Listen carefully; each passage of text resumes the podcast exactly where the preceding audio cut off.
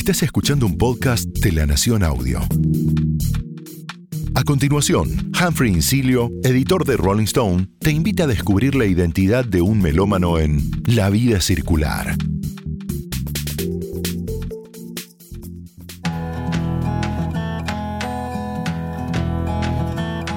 Suzanne takes you down to a place near the river. You can hear the boats go by, you can spend the night beside her. And you know that she's half crazy, but that's why you wanna be there. And she feeds you tea and oranges that come all the way from China. And just when you mean to tell her that you have no love to give her, and she gets you on her wavelength. She lets the river answer that you've always been her lover.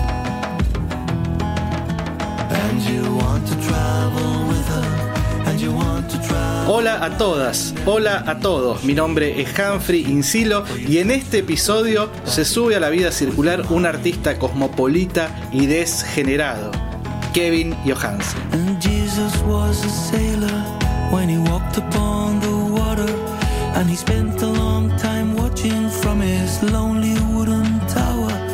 And when he knew for certain drowning men could see him, he said, All men will be sailors then until the sea shall free them. But he himself was broken long before. Kevin, bienvenido, gracias por subirte a la vida circular. Quiero decirte que me gustó mucho, pero mucho, Tu B, tu flamante disco de versiones de canciones propias y apropiadas. Y lo digo de esta manera porque decir que son versiones ajenas no le harían justicia a tu trabajo en este álbum. Yo no sé si fue concebido de esa manera, pero un modo de entenderlo, y así lo hago yo, es que es una especie de autobiografía a través de las canciones. Porque creo que es posible contar la historia de una vida a través de esos artefactos musicales tan misteriosos como son las canciones. Entonces la primera pregunta es ¿con qué criterio armaste la lista?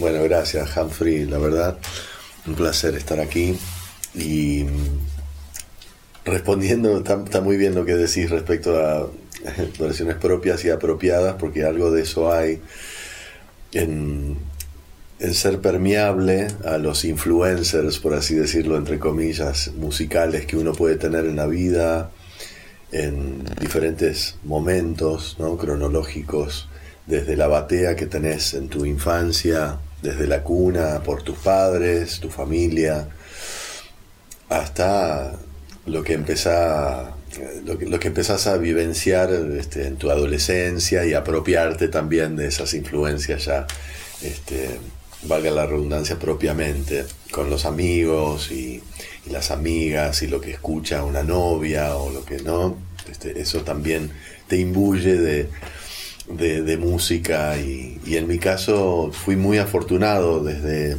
desde la cuna por, alguna vez te lo he contado, ¿no? De, mi madre argentinísima, desde Alaska, tener un disco de Julio Sosa o de Tita Merelo o de Hijitus, delatando la edad este, tener el, esa argentinidad metida desde la cuna y a su vez, bueno, mi vieja muy fan de, lo que era la, música latinoamericana presente desde Chile, Uruguay, Argentina, principalmente Cono Sur.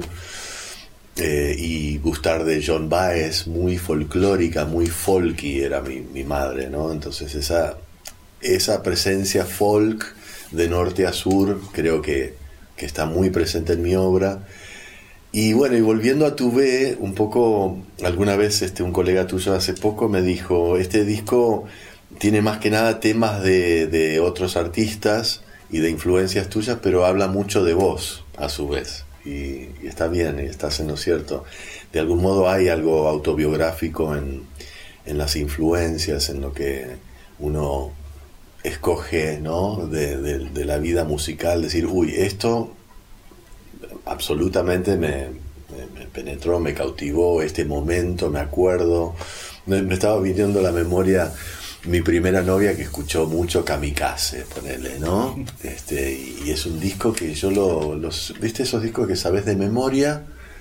porque sí, porque estuviste en un momento, tenías 18, 19 años, en mi caso, y, estaba en su casa sonando todo el tiempo, ¿no?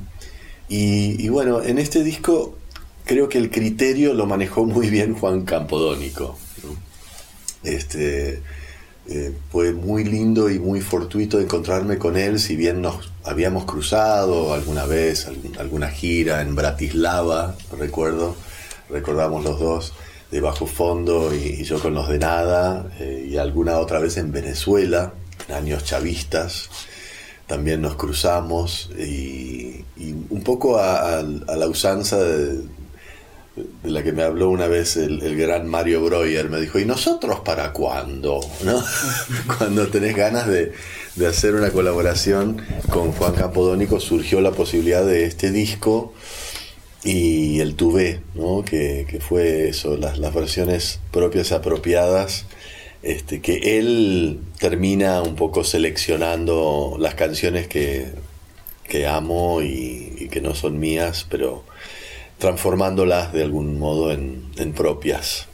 Pensaba en esta idea también porque es un disco que recorre varios territorios geográficos y musicales, con algunos hallazgos maravillosos como la versión de Susan, el clásico de Leonard Cohen que escuchábamos recién al inicio de este episodio, con tu amigo Jorge Drexler como invitado. Y esa en particular, con la incursión en el ritmo del candombe, tiene algo de ensueño, como si lo llevaran a Leonard Cohen a dar una vuelta por el barrio sur de Montevideo. Sí, la verdad que sí, fue una, una idea conjunta que, Juan escuchó una grabación que habíamos hecho en, Galicia, en el Náutico de San Vicente, un lugar muy bonito que Jorge me había recomendado ir y, ahí compartimos un par de recitales de temas propios y de, otros, un tema de Lennon, un tema de este tema, esta versión de Cohen. Y Juan notó que a pesar del arpegio original que tiene la canción que yo hacía, por lo bajo, Jorge estaba tirando un rasguido medio candombeado. Entonces se agarró de eso para tirar esta versión percusiva y candombeada de, de Suzanne. Y fue gracioso porque los dos, tanto Jorge como yo, dijimos, Juan, está un poco rápido. Y Campodónico se puso firme en su pura uruguayés y dijo, si es más lento no es candombe. así que así surgió la versión candombeada de, Susan, sí, muy bonita. Al mismo tiempo que es de algún modo autobiográfico, también te pone en el rol de intérprete. Un nuevo traje que, debo decirte, te queda muy bien. En relación a esto, te escuché decir algo que me gustó mucho hace poco en una nota, que estás a favor de la zona de confort. Que el criterio fue elegir canciones que te quedaran cómodas, cómodas, digo yo, como esta nueva pilcha de intérprete, una especie de crooner camaleónico. Sí, la verdad que sí, se lo dije a Juan también, porque mm, a la hora de, elegir el material, por supuesto que estas versiones, la mayoría las tenía en carpeta como versiones que me salían bien, y, las propias también, por supuesto, que, Juan estaba al tanto.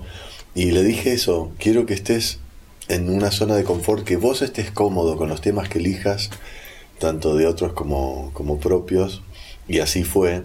Este, el, muy criterioso Campodónico eligió, eligió estas canciones y dijo a su vez que él quería hacer hincapié como si fuera un primer plano de, de la voz por sobre eh, los elementos, que fueran pocos los elementos, que hubiera un sonido grande. Hablamos de el gran Rick Rubin y las grabaciones del gran Johnny Cash, ¿no? que tenían esa cosa espacial, con la voz bien ahí preponderante y al frente, y el, caño este, reluciéndose.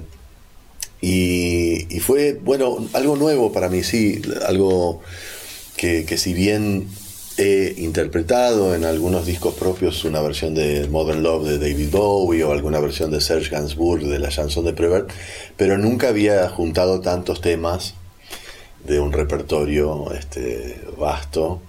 Y, bueno, surgió surgió esta, esta posibilidad del tubé, que bueno, el tubé es un tema propio que, que lo cantó muy bien la, la, querida Natalia Lafourcade, le dio esa impronta también de una voz de mujer que yo creo que necesitaba el tema, era un tema que había quedado prepandémico del disco Algoritmos, este, había tenido ganas de, habría tenido ganas que fuera un corte y, no lo fue, entonces esta es como su, su revancha. Genial, ya vamos a hablar de Natalia Lafourcade en un ratito. Y a mí lo que me gustaría preguntarte es cuántas de estas canciones dirías que están vinculadas a tu infancia, a mm. tu adolescencia, a tu educación sentimental? Bueno, es curioso porque, por ejemplo, me pasó retroactivamente, así como con la Argentina, en algunas cosas, ¿no? Llegar con 12 años a Buenos Aires en los años 70, ¿no? Fines. De golpe mis primos que me empezaban, me cantaban Caballero, Caballero Rojo, viste, Titanes en el Ring o ir a la secundaria, a la Escuela del Sol y que los pibes en el recreo cantaran Las manos de Fermín, ¿no? Este, en el hospicio ha de morir, y, jugo de tomate frío, y, esas cosas, de algún modo, la argentinidad también me vino retroactivamente, fui mirando hacia atrás. Entonces me pasó un poco con, por ejemplo, Leonard Cohen, que en los ochentas idealizábamos mucho las voces agudas tipo Sting o Charlie García en su esplendor, ¿no? Una voz muy arriba. y claro, yo me daba cuenta que no, no llegaba, yo no tenía una voz que era muy, muy pristina para arriba. Vos siempre fuiste, tu, tu registro es el barítono. Claro, ¿no? Y el bajo. De hecho, vos sabés que em, fui a una profesora de canto lírico hace muchos años, antes de, de irme a Nueva York a vivir, porque amigos y amigas empezaban a decirme, che, pero vos nunca escuchaste a Leonard Cohen, nunca escuchaste a Barry White, o sea, a Tom Waits, las voces como más. Y yo no había escuchado a Leonard Cohen, tenía 23 años, suponete. Y ahí escuché Suzanne y escuché So Long Marian y bueno, todas las hermosas canciones y esa voz y, luego en los noventas también un baterista francés me mostró a Serge Gainsbourg. Pero bueno, esta profesora de canto lírico me dijo, no, no, vos sos, como dicen en italiano, basso, basso. Yo soy bajo, bajo, en realidad. Así que, eh, digamos que con cierta inconsciencia, pero conciencia al fin, este, llegándome, este, siempre un poco, eh, soy como un californiano trasplantado este, la gente piensa que soy muy fumón y siempre tengo que explicarles que no, que inhalé el humo de marihuana que habría en el cielo de California en los años 70 y quedé así, porque dicen que soy muy, muy tranquilo, pero no es así. Creo que Fito alguna vez me preguntó. y como, le dije, no. como Obelix, que se cayó en la marmita, bueno, vos te caíste en una especie de marmita de porro. exacto, exacto. Había un, un vapo gigante en el cielo y quedé así, porque no, no puedo, no, no, no me gusta, no me, no me atrae, no me llama. Pero bueno, algún, algún este, dejo de tranquilidad transmito y por eso la gente me lo, me lo pregunta. Pero, pero dentro de, bueno, de caer en, en, la cuenta de que tenía una voz grave, empiezo a escuchar mucho eh, material de, de Leonard Cohen, de Gainsbourg, y a darme cuenta que puedo traspolar los acordes para mi voz. Te diste el lujo y el honor no solo de grabar con David Byrne, sino que también él haya subido a cantar con vos en un concierto que diste en Nueva York. Ahora, ¿cómo es eso de que eligió 20 canciones tuyas que le gustaban mucho? Y me pregunto, ¿no le propusiste cuando te enteraste de eso hacer directamente un disco a dúo con David? Sí, vos sabés que está también en carpeta porque la verdad es que él, hablando de gente amplia y permeable y curiosa, me sorprendió gratamente. Yo soy muy pudoroso con mis ídolos, con, con gente que admiro, me aproximo con mucho cuidado y hay una voz interna, no sé, tuve hace muchos años con Paulino Mosca también, con Caetano Veloso nos vino a ver tocar y, después nos invitó a comer pizza y hay una voz interna de uno que dice, no digas estupideces, ¿viste? Este, sé sensato, cuidado. Y ahí es cuando uno dice alguna estupidez seguramente, porque uno está como ya demasiado consciente de lo que va a decir. Pero sí, con, con David me pasó que le, le dije a, a, mi representante Margarita Bruzzone y a, a Juan Campodónico, escríbanle ustedes, no me animo.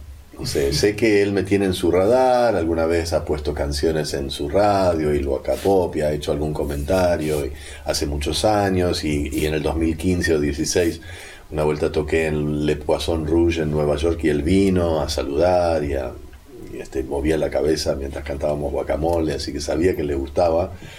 Y puso en el mail respondiendo a, Juan directamente 20 KJ songs I love y me, Mato de Amor. Y, entendí también esos personajes un poco, lo hablábamos una vuelta, viste, de tipo Leda Valladares, ¿no? Esos antropólogos de la música como él o como un Santa Olaya, ¿no? Que son como figuras muy inquietas, muy curiosas, este, que se nutren de, y, celebran las diferencias, ¿no? Y, y ahí es donde creo que que tenemos un punto en común, porque a mí me gusta decir eso, de celebrar las diferencias, ¿no?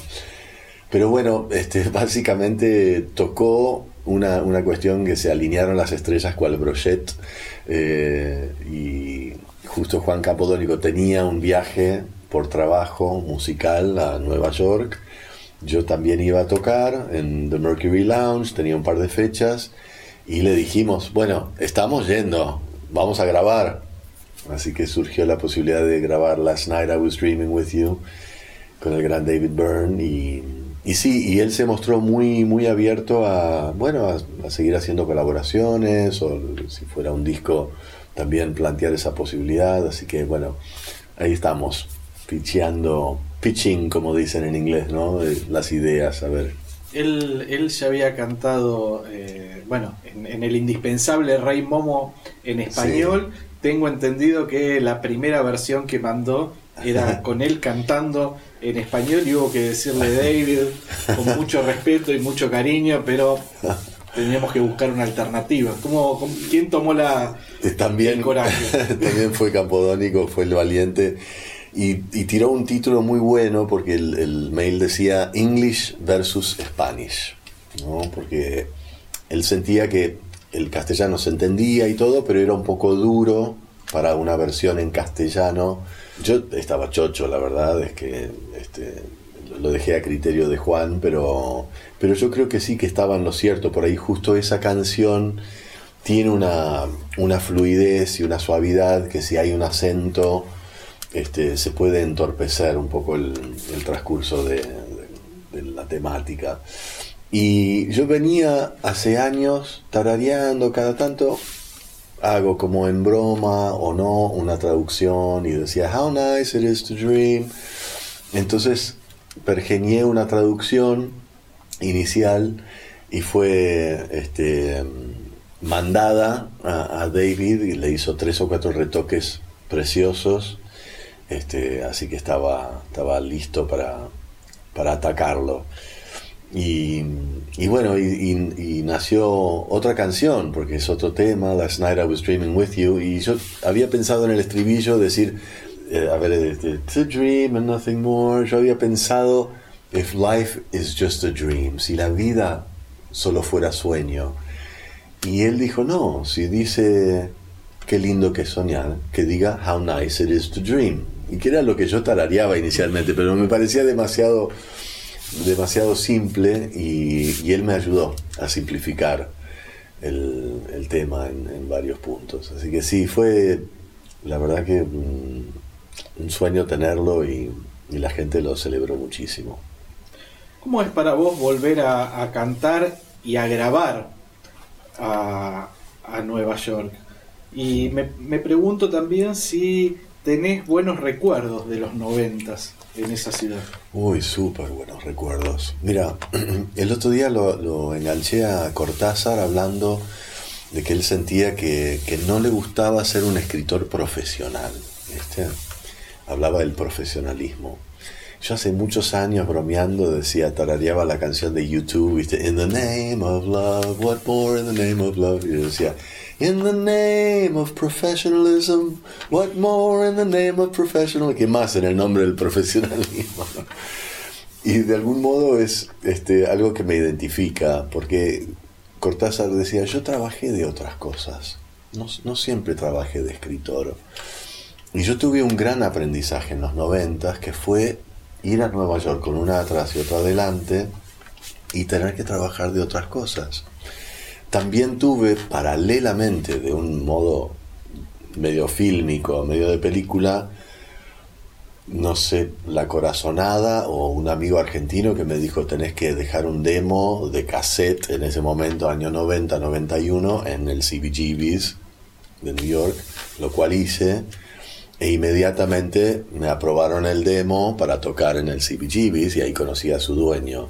Pero trabajé paralelamente en un hotel medio Naciones Unidas con un dominicano, una haitiana, un alemán del este y yo, el alasqueño errante. Este, hice de tour guide en las Naciones Unidas, donde daba este, cátedra, entre comillas, sobre el Consejo de Seguridad y la Asamblea General en inglés y en castellano, porque obviamente soy completamente bilingüe, y varios trabajitos más.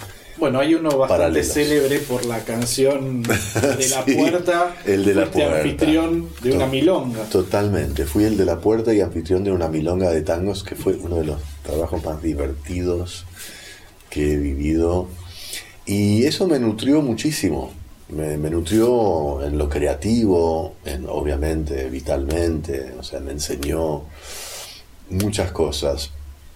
Así que te diría que tengo un recuerdo hermoso de, sobrevivir y vivir en, los años 90. Puedo decir que viví el último, la última década del siglo XX en Nueva York, ¿no? esa gran ciudad que la siento muy propia. Hace poco estuve con, la familia eh, hace un par de semanas y, la conozco mucho, y es muy, también muy afín con Buenos Aires, ¿no? Son ciudades que se caminan, hay mucho tano, mucho judío, mucho europeo.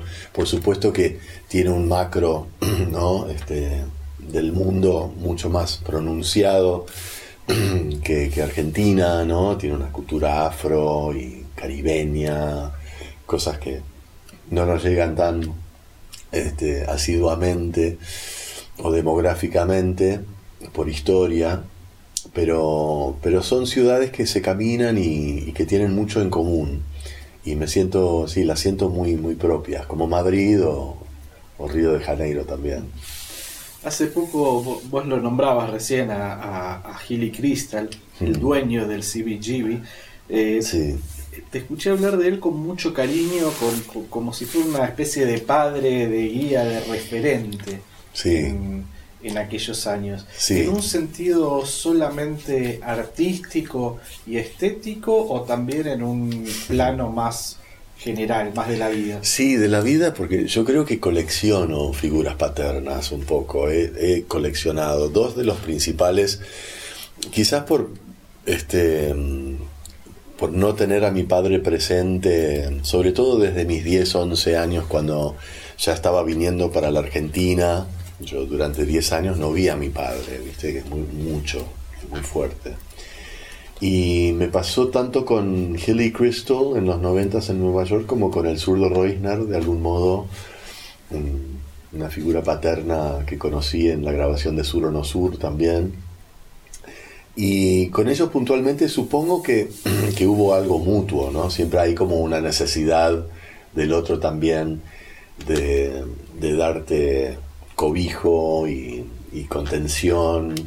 Y este, Hilly vio algo en mí que le gustaba, me decía mucho, bueno, mix it up, este, don't worry, you know, you have dos culturas, este, me decía cosas como write a tango in English y yo me agarraba la cabeza y decía escribo un tango en inglés y me matan en Buenos Aires pero el tipo decía viste me nefrega o sea dale viste. Y creo que gracias a él por ejemplo, surgió ese, esa canción sin sentido que es Guacamole, que es una suerte de cadáver exquisito que trata más la, la sonoridad de las palabras que el sentido, algo que David Byrne gusta mucho también, ¿no? del cierto surrealismo y de la sonoridad musical de las palabras. Y, sí, creo que fue gracias a, a Hilly Crystal y, fue un mentor, yo le decía mi, mi mentor tormentor, cariñosamente, porque también me agarraba, me casaba y decía, dale, viste, eh, me había separado, suponete, de, una novia y estaba medio bajoneado y me decía, si estás bajoneado, write sad songs, viste, escribí canciones tristes, pero seguí. Así que sí, fue muy importante. Te propongo que volvamos al disco. Otra de las canciones que incluiste es El Tungelé, una canción de Eduardo Mateo, que forma parte de Cuerpo y Alma, su disco de 1984. Esa canción me dispara una duda y dos recuerdos. Hmm. La duda es en qué momento te conectaste con la obra de Eduardo Mateo. Si fue en los 80, si fue en los 90, como habrá llegado un disco de Mateo a Nueva York, no lo sé, o si fue más para acá. Y los recuerdos son dos. Uno es de hace más de 20 años. Y este es un problema que empiezo a tener, Kevin, porque últimamente cada vez que cuento una anécdota siempre es de hace dos décadas. Pero en un boliche de San Telmo, en un ciclo que organizaba Sebastián Gómez, compartieron una fecha preciosa con Juana Molina, los dos a solas con sus guitarras, y ahí hicieron una versión de El Tungelé. Y el otro es un poco más reciente, en los estudios Guión, exactamente el viernes 28 de agosto de 2009 en la grabación del DVD de Fernando Cabrera. Pero si te parece, vamos por partes y contame primero cómo fue que conociste a Eduardo Mateo. Bueno, hablando de lo retroactivo, ¿no? Como uno va yendo hacia atrás para imbuirse o aprender, ¿no? Aprender algo. Sucedió que, mira, no, no me acordaba que fuera hacía tanto y, que había cantado con Juana esa versión, porque mm, recuerdo que cantábamos, claro, este, una canción mía, Ni Idea, también alguna vez lo presentamos en, la trastienda, y mm, sé que vino a, a, mí em, Omar Gianmarco, también músico, compositor muy rioplatense, y había eh, una posibilidad de hacer un... Un homenaje a Eduardo Mateo y me dijo, mira, estamos ahí como armando esta movida y, creo que hay un tema que a vos te va a sentar muy bien, viste, vos que cantás guacamole y te gusta este, la sonoridad de las palabras y es el tungele. Y me trajo un cassette y ahí conocí a Eduardo Mateo, conscientemente, ojo, porque también viví en Montevideo, en el barrio de Malvin, a mis 13 y 14 años, porque mi madre era docente y enseñó en el British de Carrasco, y entonces este, yo debo haber escuchado algo de, Mateo y, algo, mira las vueltas de la vida, porque también este, mi mamá se hizo muy amiga de, la bibliotecaria de la escuela, que se llamaba Susana Ibarburu, tía de los Ibarburu, Así que mira las vueltas, ¿no? Este, y su hermano Luis me enseñó, creo que se llamaba Luis, este, mis primeras milongas, ¿no? Mis primeros rasguidos. Cita rosa, ese, rosa. Ese, plan. Exacto, exacto. Y eso habrá sido en el 77-78, año del Mundial. Yo tendría 12, 13 años. Así que bueno, volviendo para acá, me resultó como muy llamativa la canción puntualmente del Tungelé. Este, y, la saqué por orejero que soy, me di cuenta que estaba en, re abierta este, el acorde y la guitarra y, bueno, y después no se hizo el homenaje, entonces me quedó, me quedó la versión este, sí, un gran halago del gran Fernando Cabrera fue que, la tocaba, fue la mejor versión que escuchó, este, que nunca escuchó a alguien tocarla tan bien y bueno, este, el Fernando, con él hemos cantado esa versión ahí en su DVD y en, varias ocasiones también. Y es una canción que para mí es como una nana, eh, como una nana loca, ¿no? Que podés cantarle a un niño para que se divierta y a la vez para que se vaya durmiendo, porque es muy mántrica, muy, muy de loop, tiene algo muy lupero. Y renguea, viste, rítmicamente.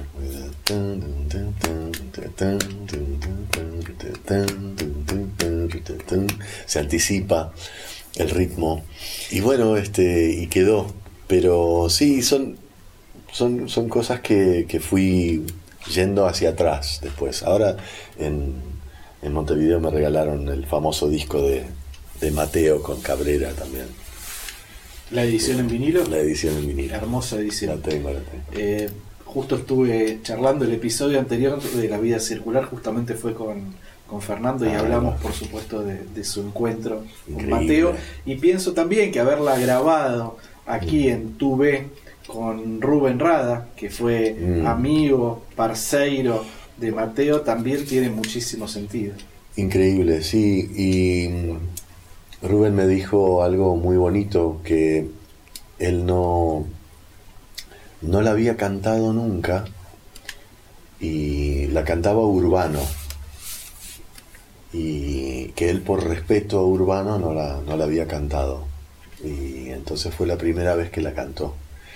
Tengo ese, ese honor de, de tenerlo al, al Rubén cantando el Tungele y, y Bueno, sí, y digamos- metiendo percusión y bueno, Digamos que Urbano es Urbano Moraes, figura legendaria, Exacto. bajista de, desde la época del quinto, Del ¿no? el Quinto. grupo que inventó el candombe beat. Hace poco Rada estaba diciendo que Urbano era el mejor cantante del Río de la Plata. exacto, sí, sí, sí, lo tiene muy, muy arriba, sí, sí, lo ponderó muchísimo también conmigo. Para seguir en la tónica uruguaya, te propongo que escuchemos un poquito de esta canción de la que hablábamos, del Tungelé, y que después oigamos este testimonio que nos manda desde Montevideo el productor de Tuve, Juan Campodónico.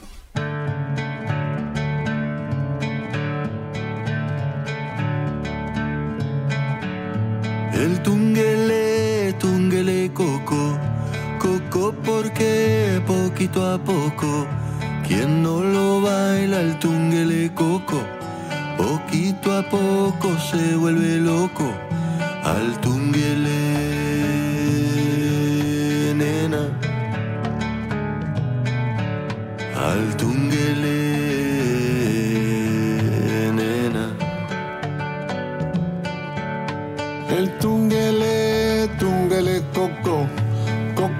porque poquito a poco, quien no lo baila el tunguele coco, poquito a poco se vuelve loco, al tunguele, nena, al tunguele, nena. Hola Kevin, hola Humphrey, hola escuchas de la vida circular. Les mando un abrazo desde Montevideo, soy Juan Campodónico. Y bueno, pasando al, disco Tuve, es un, un trabajo muy lindo que empezamos el año pasado eh, a partir de una serie de charlas con Kevin. Y bueno, nos propusimos algunas, algunas metas, hacer un disco que revisara parte de canciones del repertorio propio y canciones de otros, versionar a otros y también incluir invitados. Es un disco como de salir a conectar con los otros y también poniendo este, las composiciones de Kevin más emblemáticas. Nada, fue un, proceso muy lindo. Yo lo que siempre digo es que me gustó poner la cámara en un primer plano de lo que sería la voz y la interpretación de Kevin. Este, si fuera algo audiovisual, sería un primerísimo primer plano, ¿no? Un- una toma bien cercana. Este, porque me parecía que en otros, en otros discos y en otras cosas que ya había hecho Kevin, de repente el plano era un poquito más, más lejano, donde había muchísima instrumentación, muchos músicos participando y muchos aportes y, y ingredientes. Y quizás la propuesta para este disco fue hacer algo un poco más minimalista y más con sabores de repente un poquito más neutros. desde un punto de vista y por otro lado este, mostrar eh, algunas de las características de Kevin, tanto en la composición como de, de la interpretación, que estuvieran más, más expuestas. Entonces es un disco bastante intimista, como que se acerca mucho a la música de Kevin. Y nada, fue una experiencia súper linda acá en Montevideo, lo grabamos en el estudio Sorsal durante parte del año pasado, en momentos de invierno, que fue un, invierno bastante leve, bastante suave, no como este. y nada, fue un, muy lindo proceso. Armamos el equipo con Diego Mema, que es eh, un guitarrista argentino muy joven que toca. Yo lo conocí a partir de trabajar con Zoe Gotuso. Ella me lo presentó a él, lo trajo en una eh, cuando produjimos su disco, eh, mi primer día triste. Y bueno, Diego es un talento excepcional y una persona increíble. Y bueno, con Diego Mema y Pablo Boninilla eh, empezamos a armar las maquetas de lo que sería el disco y luego armamos eh, equipo también con Julio Berta, que es el ingeniero de sonido con el que siempre trabajo y que es, parte de este team eh, montevideano del estudio Sorsal. Y obviamente las visitas de Kevin acá a Montevideo fueron muy, muy especiales, momentos muy, muy, muy ricos. Y después también la posibilidad de colaborar con artistas muy queridos, ¿no? como Jorge Drexler, con el cual ya he trabajado en otro momento, pero hicimos mm, como cuatro discos, le produje a Jorge Drexler.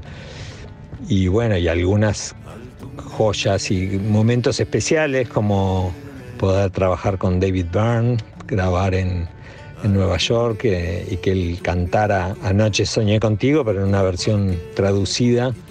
Hay una anécdota muy graciosa que es este que bueno, la primera versión que, se le planteó hacer a, David era Anoche soñé contigo en español. Él mandó su grabación y era este, muy raro su manera de cantar en español.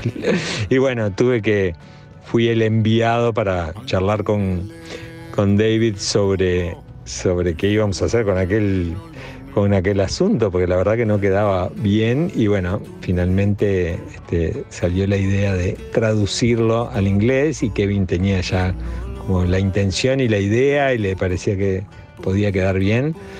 Y bueno, eh, se tradujo y inclusive con algunas correcciones de, David y quedó una, versión muy buena y, y muy linda también en inglés, muy distinta por un lado, pero y bueno, un montón de momentos especiales, es un disco cálido, cercano. Eh, la verdad que me, encantó trabajar con Kevin y con esta música, con estos temas, ¿no? Porque están muy buenos los temas de Kevin que van en el disco, pero también el repertorio de otros artistas o otras canciones que, que son parte del disco. Así que nada, fue un, placer trabajar y, poder hacer esto juntos. Bueno, les mando un abrazo grande. y bueno, sigan escuchando La Vida Circular.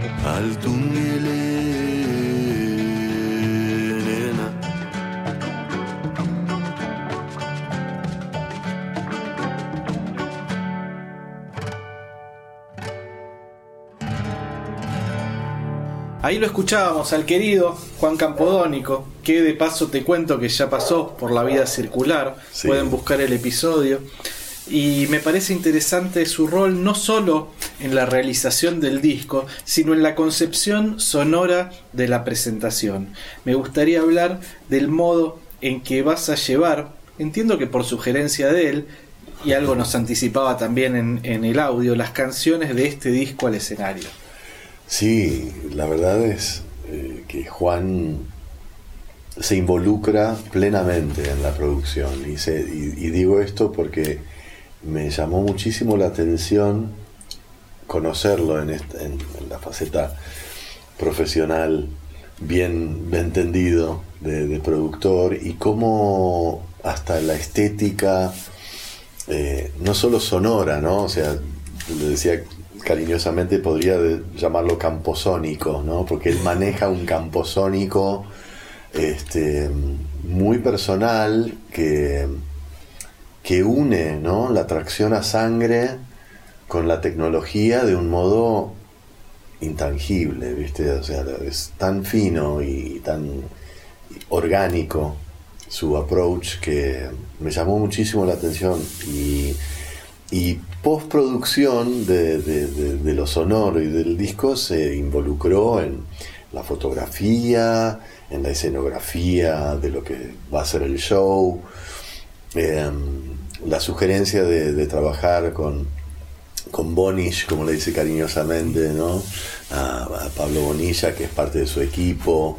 eh, también, ¿Qué para mí, algo nuevo, sí, perdón. Que, no, que digamos que Pablo Bonilla además era integrante de Omar, De Omar. un de música electrónica que reinventaba clásicos de la música popular uruguaya, como Detrás del Miedo, A Redoblar para abrir la noche, incluso temas más nuevos como, como Eco de Jorge Drexler o que no es uruguayo, pero casi primo, pariente cercano, Lágrimas de Diamantes, de Paulinho Mosca. Sí. Eh, nada, un, un, un, personaje con una historia bien interesante, Pablo Bonilla. Totalmente. Y la verdad que fue, como mencionaba Juan, ¿no? un, placer conocernos también trabajando y, y encontrar eh, esa celebración que se da, ¿no? De, disfrutar las canciones y, las interpretaciones y elegir las sonoridades también conjuntamente.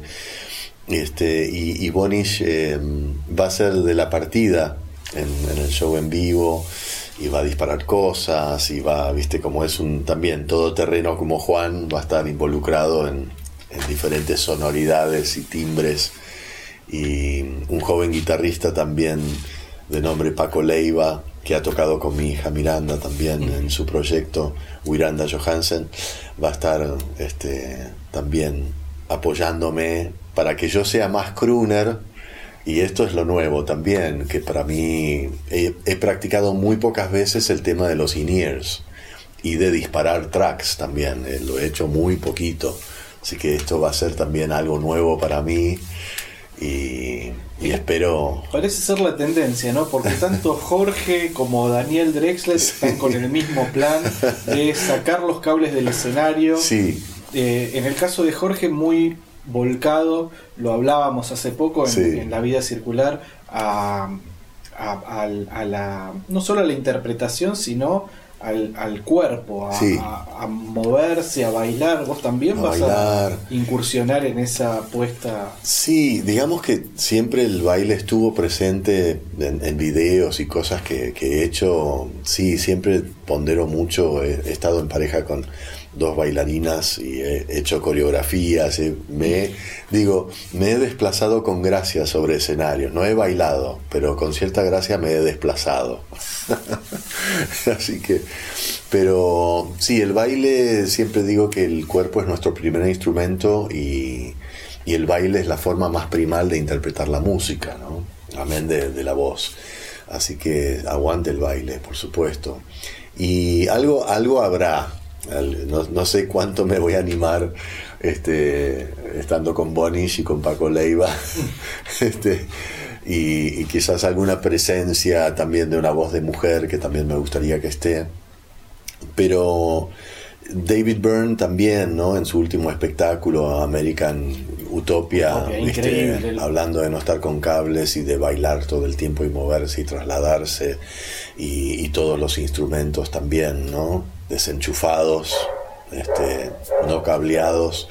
Eh, es un gran ejemplo, yo creo que este, nos, nos ha despertado también esa, esa comunión de, del baile y de la música, ¿no? Eh, que, que también es una manifestación, como te decía, primal y moderna a la vez.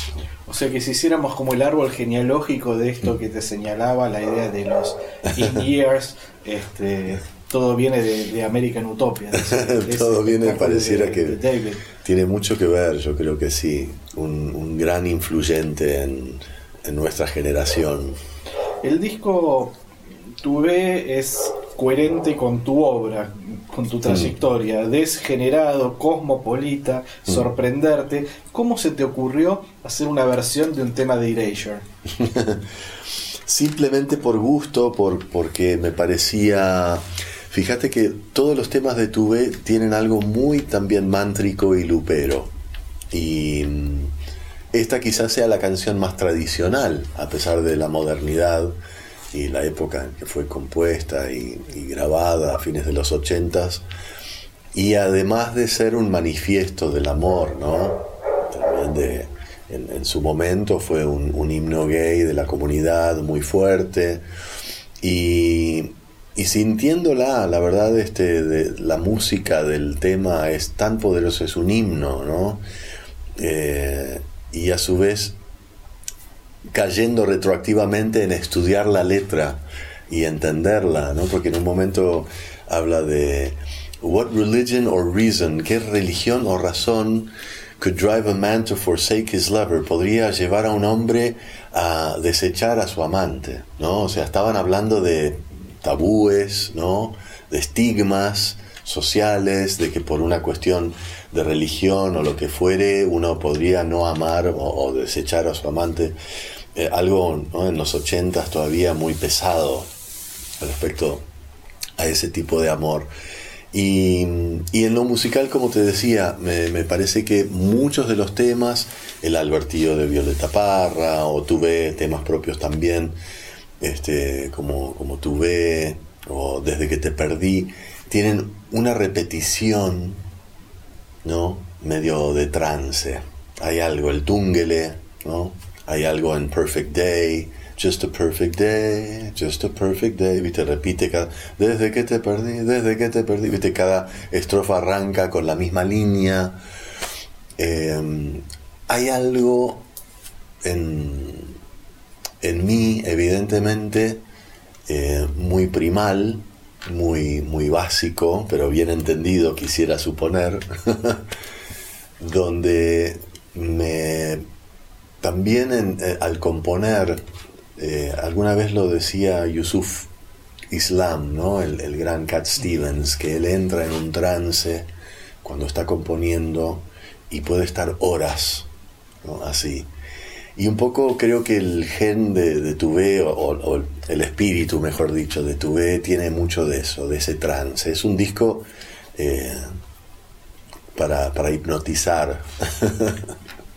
el gesto de, de grabar también un, un, un, tema que fue, que es probablemente un himno gay, un himno queer, no deja sí. de llevarme a un concierto que supongo que habrá sido muy, muy especial, porque mm. Vos cantaste frente al Congreso cuando se estaba por aprobar la ley del matrimonio igualitario. Totalmente. Esto con, con, la comunidad, ¿no? Sí, totalmente, y fue un, un, un regalo hermoso y, y también caerme la ficha caérseme la ficha, como dicen los tangueros, de, de, que mi generación fue una generación heredera de una generación muy pesada de cantautores, que eran amenazados de muerte o eh, ¿no? censurados. Y nosotros somos una generación que gozamos de las mieles de Perdón, cantar. O, o, asesinados, por ejemplo, o Víctor Jara. Víctor Jara, obviamente, por supuesto. Y nosotros fuimos una generación, los que nacimos en los 60, mayoritariamente, 70, somos una generación que gozamos de las mieles de cantar sobre lo que se nos cante, de algún modo, ¿no? Y eso conlleva también, me di cuenta, una responsabilidad. Después hay muchas conjeturas al respecto, ¿no? De la libertad artística y lo que es una manifestación política. Ya la libertad artística es manifestarse políticamente, desde ya.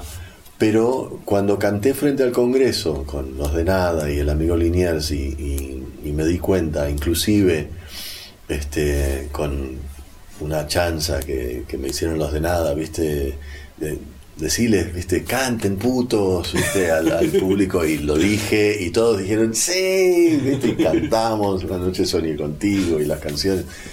Y, y, la verdad que fue eso, darme cuenta que nosotros cantamos sobre nuevas libertades a conseguir, ¿no? que hay una evolución.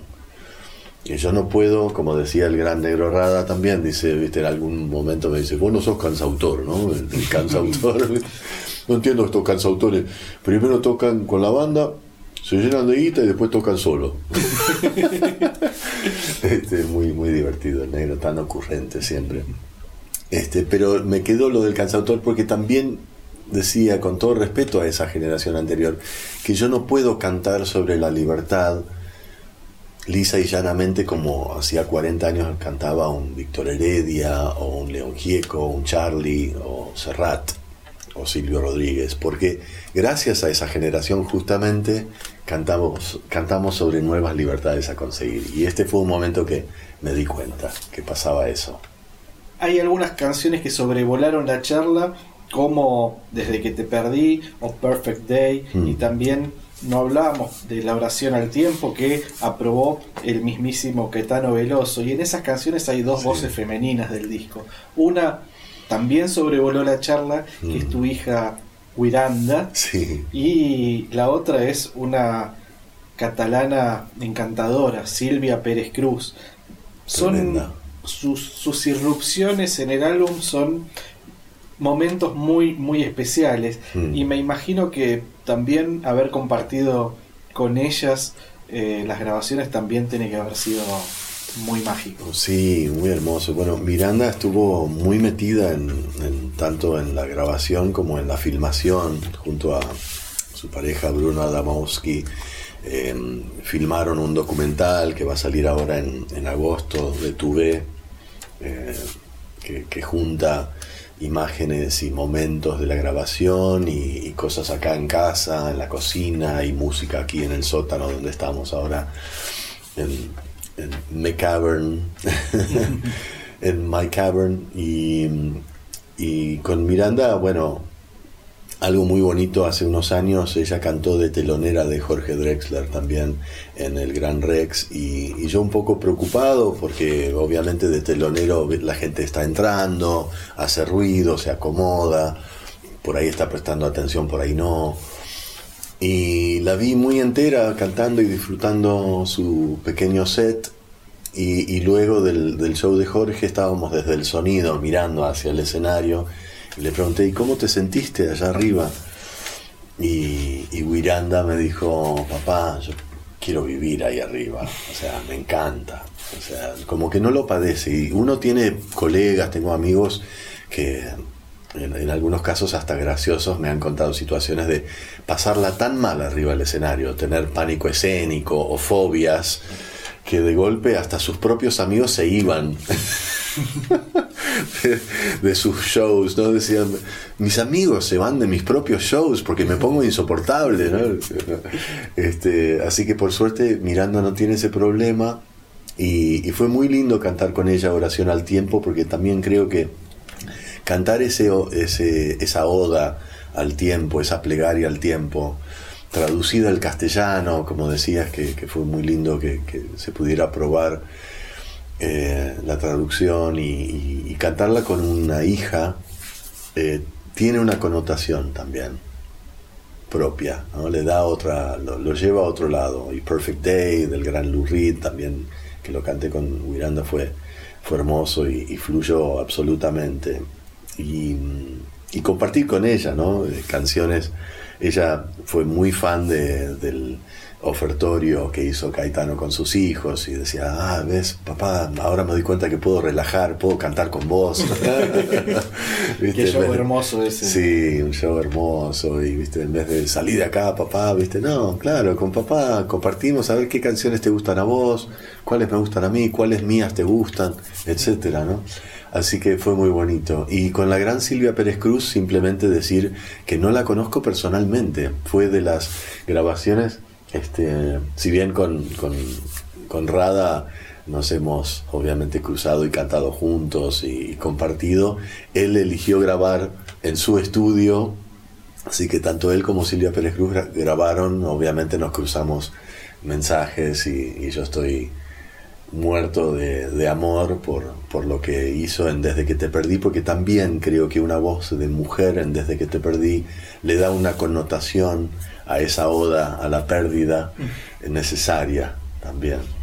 Bueno, y ya habíamos hablado un poco de Natalia Lafourcade que canta en la canción que le da nombre al disco, en Tu B. Sí. Tengo entendido que ella fue la que eligió esa canción, pero el vínculo entre ustedes empezó mucho antes. De hecho, Sí. vos cantaste La Fugitiva en su disco de homenaje a Agustín Lara, y Mm. creo que el vínculo entre ustedes es no solo fructífero, porque han colaborado muchas veces, sino precioso. Sí, la verdad es que con Natalia, así como con Jorge, ¿no? Son esos amigos de la vida que son personas que yo admiro mucho porque para mí su obra trasciende a la persona, atraviesa, mejor dicho, a la persona y la persona atraviesa su arte, ¿no? Entonces es como que vos estás viendo arte con patas cuando lo ves, ¿no? Como decís, ok, esto es lo cabal este, de, de lo que es eh, un artista y, y cómo la humanidad los representa tanto artísticamente como, como en lo personal y no sé, son, son personas que, que disfruto mucho eh, estando con ellos, creo que, que son personas también que creo que tenemos ese punto en común que disfrutamos a gente diferente a nosotros. Nos gusta la gente diferente y, nos complementamos o nos reímos de la visión que tiene él o ella.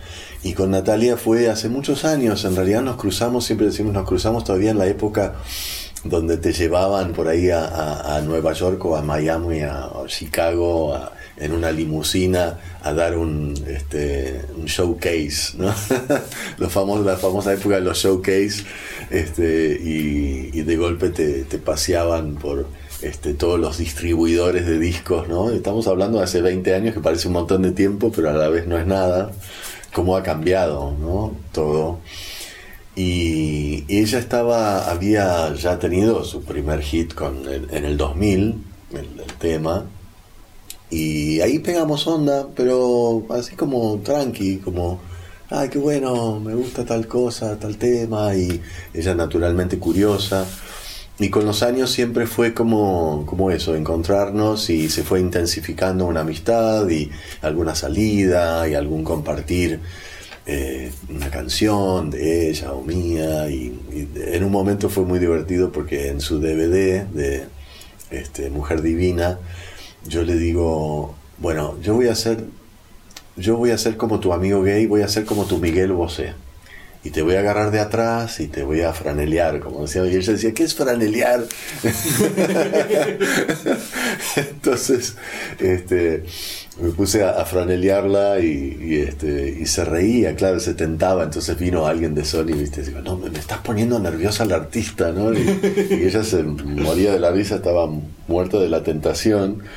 Y bueno, y, y- y de ahí muchas, muchas anécdotas muy divertidas. Pero más, más acá, eh, con Tuve, fue muy bonito porque justamente con Campodónico habíamos pensado en que ella cantara eh, la versión de Violeta Parra de El Albertillo, porque ella, su padre es de Chile, y pensamos que era interesante también eso. Hubo un encuentro también en ese sentido con, con Juan Campodónico, porque él también tuvo una infancia, adolescencia en México.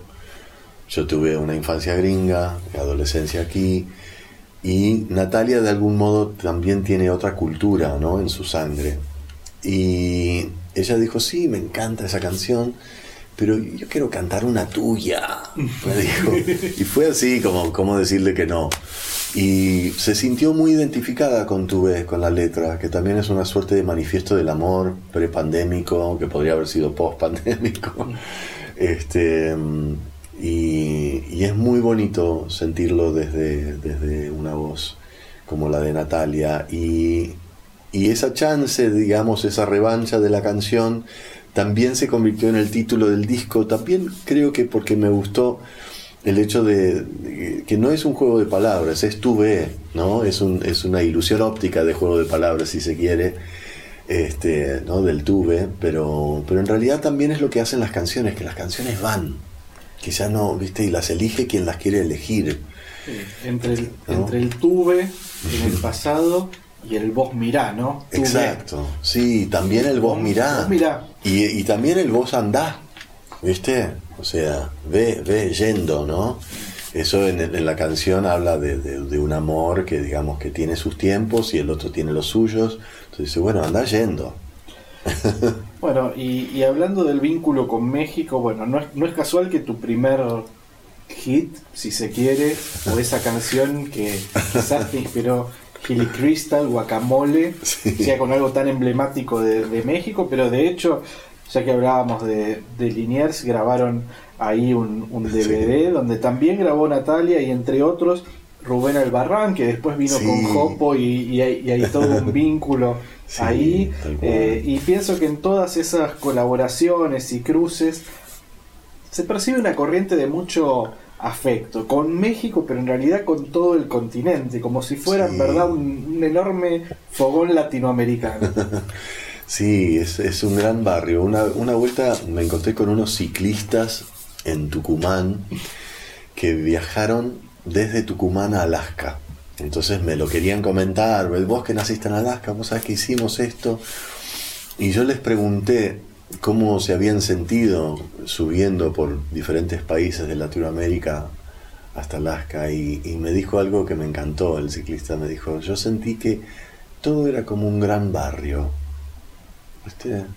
Y que eran, sí, diferentes barrios, pero que, que nos entendíamos y, y creo que sí, que con estos colegas pasa algo de eso, ¿no? Con Andrea Echeverry también, este, colegas con los que hemos hecho cosas y, esa afinidad y, el aprecio también por la cultura del sur que emana de acá, ¿no? De, de Argentina, de Uruguay, de Chile. La conexión, yo creo que hay una conexión también eh, casi de columna vertebral. Cuando uno cruza los Andes y va a Chile, hay algo también ahí recto hacia México, que quizás desde aquí es diferente, desde Buenos Aires es algo más, más lejano, pero a su vez ellos son muy fans de nuestra música, de nuestra literatura, de nuestro cine, eh, y obviamente es recíproco, ¿no? Creo que la cultura mexicana es tan vasta y tan, tan enorme. Mi madre, na- nada es casual, estuvo casada, ella decía simpáticamente, estuvo casada en segundas náuseas con un mexicano de Mazatlán. O sea, yo tuve una figura paterna que era muralista y pintor, y ahí debo haber escuchado Ponme la mano aquí, Macorina, de la gran Chabela Vargas, y mis primeros este, ¿no? Eh, balsecitos mexicanos y los primeros sonidos de un corrido mexicano.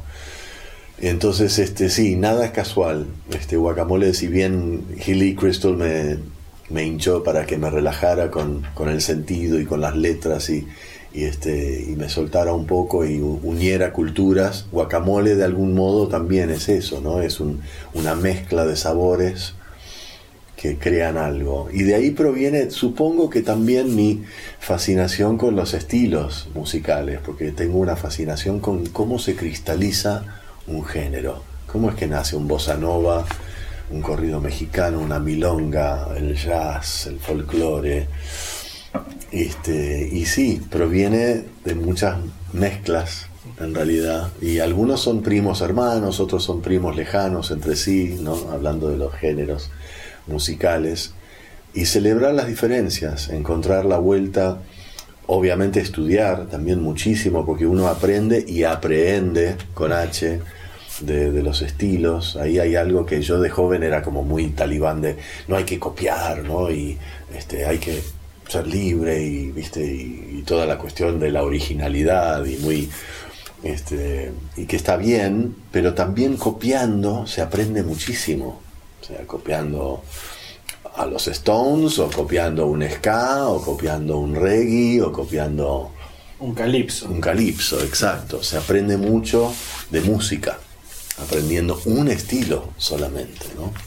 Parafraseando a estos ciclistas tucumanos, estás arrancando una gira, una gira por los barrios de, de Latinoamérica. Sí. Eh, me gustaría que me cuentes las, las expectativas frente a esa gira. La- las expectativas siempre son, yo creo que la otra vez pensaba, nuestra misión, en, en verdad, o la ambición, ¿no? que es una palabra muy, muy también este, divertida, este, la ambición es la conexión, ¿viste? Cuando uno conecta con alguien eh, que escucha algo que se te ocurrió, ya sea un tema propio o, de, apropiado, como bien decías al principio, uno eh, conecta, porque tocó un nervio tuyo, entonces tiene chance de tocar un nervio ajeno. mis expectativas son las de conectar, las de conectar a través de las canciones. Se podría decir del ego el ego en algún caso al, hacer tantas canciones de, otros y me encanta me encanta porque también es una nueva responsabilidad, en realidad. Eh, es, una nueva, es un nuevo tipo de compromiso también, de defender canciones que amo, que, no son mías, pero que las siento propias. Así que bueno, ahí vamos. Eh, va a ser una, cuestión de, viajar por el continente, que es lo que me suele tocar, eh, gracias a, al idioma y, cada tanto podemos ir a Brasil y tocar también en Sao Paulo en Río o en Porto Alegre y, bueno, y la madre patria obviamente ir a, España, Iberia.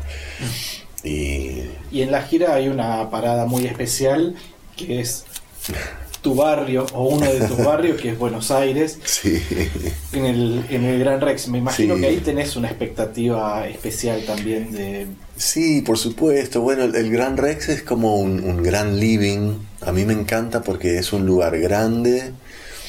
Eh, que abarca unos 3.200 almas y, y a su vez podés lograr intimidad, que este disco lo tiene, vaya si lo tiene, entonces me, gustaba el Rex y a la vez eh, tiene como un, una banderita de mainstream, ¿no? A su vez, el, Gran Rex, ¿no? Va gente al Gran Rex para ver qué hay en el Gran Rex, o sea, va por el teatro en sí también. Así que me, parecía que era, que era lindo conectar con la gente ahí en ese, en ese gran living de la calle Corrientes. Sí hablábamos de la conexión con México y con Colombia también tenés un vínculo especial. Te invito a que escuchemos ahora, a vos te invito y a los oyentes también, a escuchar el testimonio desde Bogotá de Daniela Cura. Ella es gestora cultural, investigadora musical feminista y autora de un libro que si todavía no lo leíste, Kevin, mm. no puedo dejar de recomendarte. Esther Forero, La Caminadora. Una grande la Daniela Cura, la Dani Cura, como le decimos cariñosamente. Hace rato que no la veo, me, debo verla ahora en la, próxima gira por Bogotá y, Colombia. La, voy a contactar porque fue una, gran generadora de, de, lindos momentos de conexión justamente con Colombia, ese, ese país también de una cultura tan rica, de Atlántico, de Caribe, de Pacífico, de selva, mar, montaña, ¿no? que tiene tanta música para, ofrecerle al mundo, así que para mí fue apenas eh, creo que la punta del iceberg de conocer Colombia estos años y, ahora quiero ahondarme más aún, así que gracias a Dani también por esa conexión. Bueno, le escuchamos.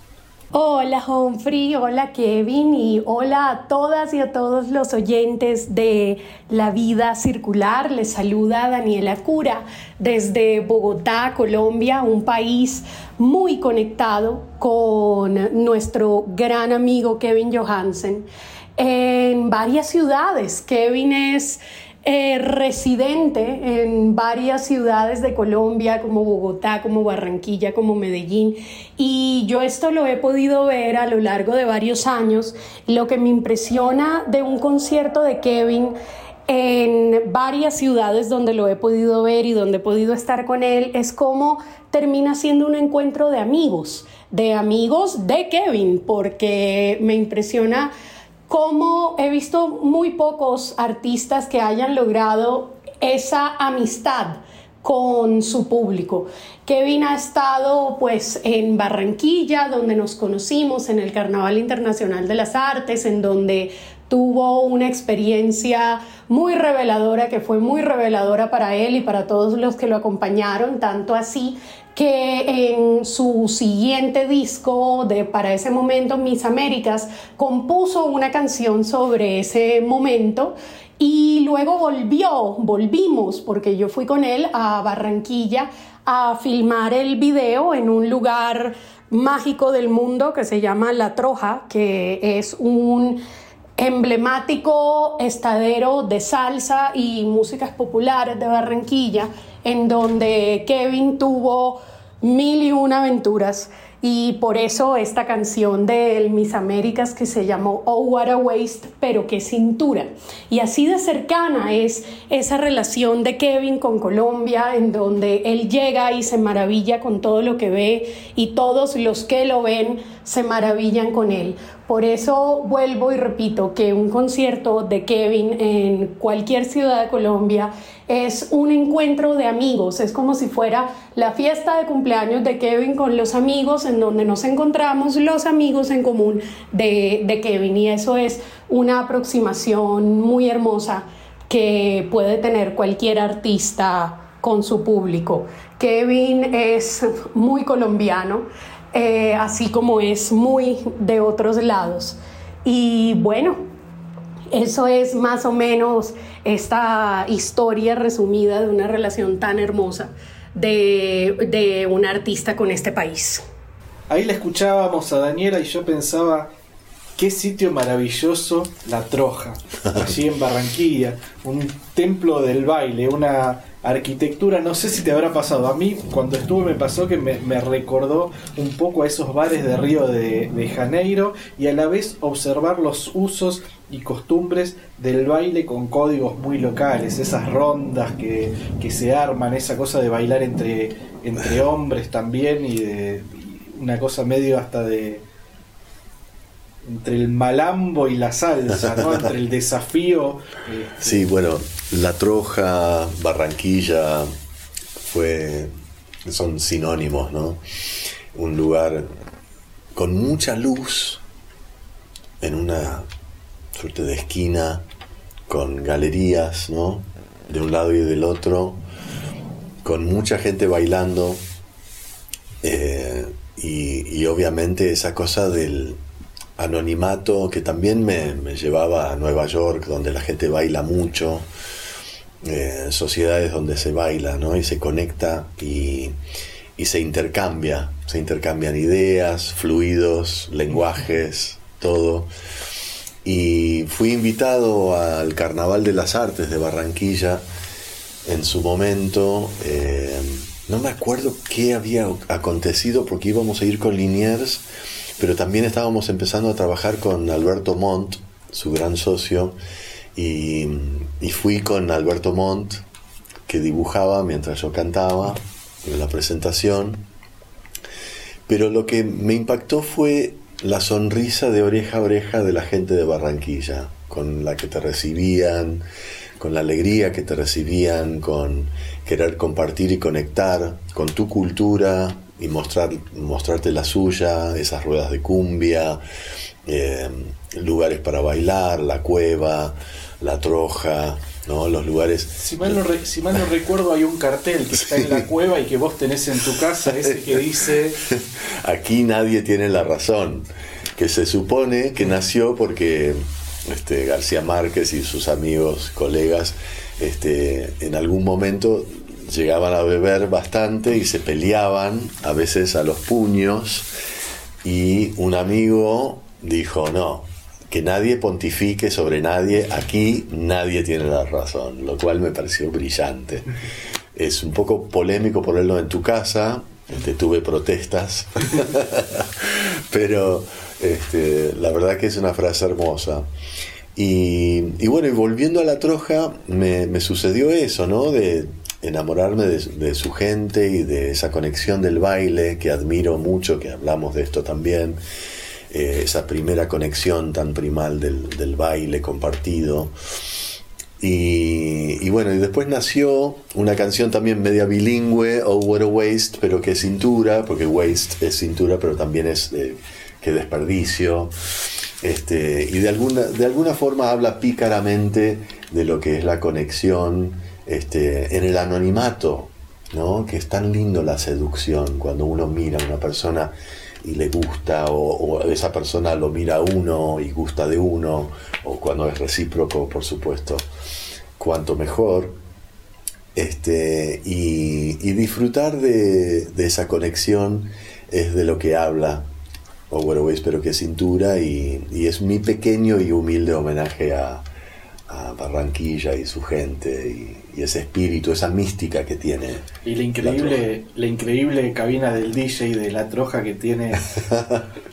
no sé, ¿Sabes? Qué, cantidad de vinilos. Yo sí, fui ahí con, con mi amiga Natalia Algarín, que trabajaba en la Fundación Nuevo Periodismo y era amiga de la casa, entonces junto con un colega cubano, Rafa Escalona, tuvimos el privilegio de entrar a bichar un poco esa, esa discoteca toda de vinilos y es una cosa increíble. Sí, sí, alucinante, de todas las épocas. Eh, me da una sensación y tiene que ver con lo que hablábamos antes de la gira, del gran barrio. Has cosechado fans en buena parte de América Latina, también en Estados Unidos, también en algunas partes de, Europa, fans y amigas, amigos, amigues. Por tu formación cosmopolita se me ocurre que no es extraño o no sería extraño que de alguna manera te sientas un poco local en todos lados. ¿Te, pasa un poco eso? Sí, sí, hay obviamente una, una... Supongo que eso que hablábamos de la permeabilidad, de, de imbuirse a través de la gente, porque lo que sucede, una vez dio una charla muy linda acá, eh, Tom Waits, en Buenos Aires, y él decía una frase que me quedó, decía, touring isn't traveling, que significa irse de gira no es viajar, no es hacer turismo, que es muy cierto, porque el artista en general estás una noche en Lima, tocaste, o tocaste dos o tres veces, y te fuiste, y te fuiste a Arequipa y tocaste una noche ahí y te vas para Santiago de Chile o subiste para Bogotá, Colombia o Quito, Ecuador y, estás una noche o dos y te fuiste. Y siempre me, me, pasa algo muy, muy cómico con la gente que viene, siempre hay uno que viene y te dice, no, pero aquí a 300 kilómetros hay unas cataratas increíbles que tienes que conocer. Y yo odio a esa persona porque digo, no tengo tiempo. Primero que ya he viajado miles de kilómetros hasta aquí y me encanta lo que estoy viendo y la verdad es que... No vengas a decirme que la posta está... sí, claro, no me digas que... Tres horas de auto Claro, exacto, ¿no? Con calor y Así que... Pero sí es, cierto que, digamos que uno se apropia a través también de la, de la gente. Creo que uno se, se, encuentra con grandes anfitriones de la cultura, ¿no? Eh, y, vas conociendo comidas, ¿no? Sabores, em, cosas en común, celebrando las diferencias nuevamente también de lo que ese país tiene para ofrecer. Así que sí, todo eso, a mí, digamos que seguramente hay algo por mis dos culturas, algo cosmopolita y, algo donde a veces me, doy cuenta cuando hay otros acentos que trato de emular ese acento. Y digo, claro, eso tiene que ver con... No es que uno sea un Selig, ¿no? Como decía la película de Woody Allen, sino que uno tiene como algo de... Para mí es algo de educación también, ¿no? Uno, no sé, a veces cuando... Si estoy así, digo, yo no, no, ¿viste? vayamos para allá, ¿viste? yo como que me da pudor, ¿viste? O sea, no es que, o sea, no, no quiero que sepan de dónde soy o al revés, quiero que, por supuesto, compartir lo mío también, pero... Un gesto de cortesía. Un gesto de cortesía, me gusta.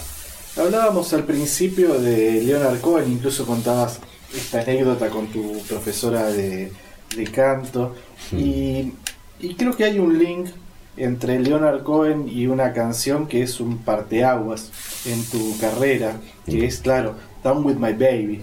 Eh, ¿Sentís esa atmósfera en común? Me pregunto, ¿en quién estabas pensando como referencia cuando escribiste esa balada? Sí, sí, tiene definitivamente mucho de, de haber escuchado bastante a Leonard Cohen, bastante Serge Gainsbourg, como mencionábamos, y, obviamente entre paréntesis le puse Barry White meets Nirvana, porque luego levanta un poco de polvareda con unas guitarritas distorsionadas. Este, y me, pasó algo increíble con un, con un muchacho de, de, la industria musical de Tower Records, hablando de esas épocas, con el disco Sur o No Sur, me llevaron además de llevarme por la avenida 10, donde estaban todos los distribuidores de, de discos latinos, con pósters de Olga Tañón y de Chayanne, ¿no? Este, al frente y, y me presentaban a mí Kevin Johansen, un músico de Argentina, y me miraban como Benny Hill.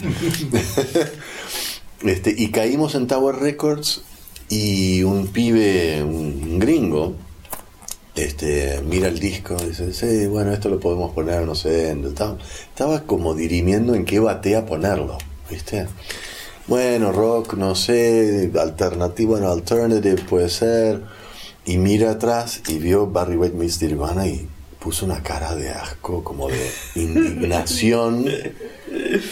¿Viste? Como Barry White Meets Nirvana, como casi dijo what the fuck, ¿viste? Como que no estaba muy, como que lo enojó. Entonces yo me achiqué así, como, ¿viste? Hello, ¿viste? Como tímidamente. Y fíjate, te lo describo simplemente por, por, por una cuestión de la vida misma, ¿no? Dos años, no tantos años después, tres quizás, yo tocaba de telonero en el Barbican de Inglaterra, un lugar muy lindo para tocar, este centro cultural, creo que antes de Seu Giorgi o de Lila Downs, no me acuerdo quién, y estaba este pibe de Tower Records.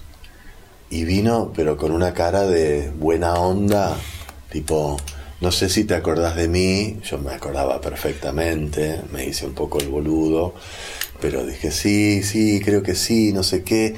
No, porque en un momento vos trajiste un disco y yo por ahí, viste, fui un poco vehemente y te quería decir que me encantó el disco. ¿Viste? Pero fue como una cosa muy bonita de, de que el tiempo también dirime esas cosas, ¿viste? La música y el tiempo para mí son como muy, muy misteriosas y, y, y es un poco la fuerza que tiene una canción, que siempre digo, por eso este disco tuve, tiene algo que a mí me gusta mucho, rescatar canciones de diferentes épocas, porque una buena canción siempre es nueva, para mí, nunca envejece. Y esa es un poco nuestra fantasía, yo creo, de los cantautores, de los cancionistas, que queremos desafiar el tiempo. Queremos, viste, pinta tu aldea y serás universal. Bueno, pinta tu tiempo y serás atemporal, se podría decir, ¿no? Ese es un poco nuestro cometido, nuestra fantasía loca de desafiar el tiempo y los tiempos. Y esta historia también tiene algo que tiene que ver con el título, con el nombre de este podcast, La vida circular. Eh, los encuentros, cómo gira todo y dos años después aparece en un lugar, supongo que inesperado. Total. Te propongo, ya escuchamos y hablamos mucho de colaboraciones que tienen que ver con tu B, te propongo que escuchemos ahora y que lo hagan también nuestros oyentes, una canción que grabaste como invitado en un feat con un músico argentino que vive en España e hizo un temazo, no solamente un temazo, un discazo. Él es Javier Kalecki y el título de esta canción es maravilloso. Si me vas a dejar, que sea antes de la siesta.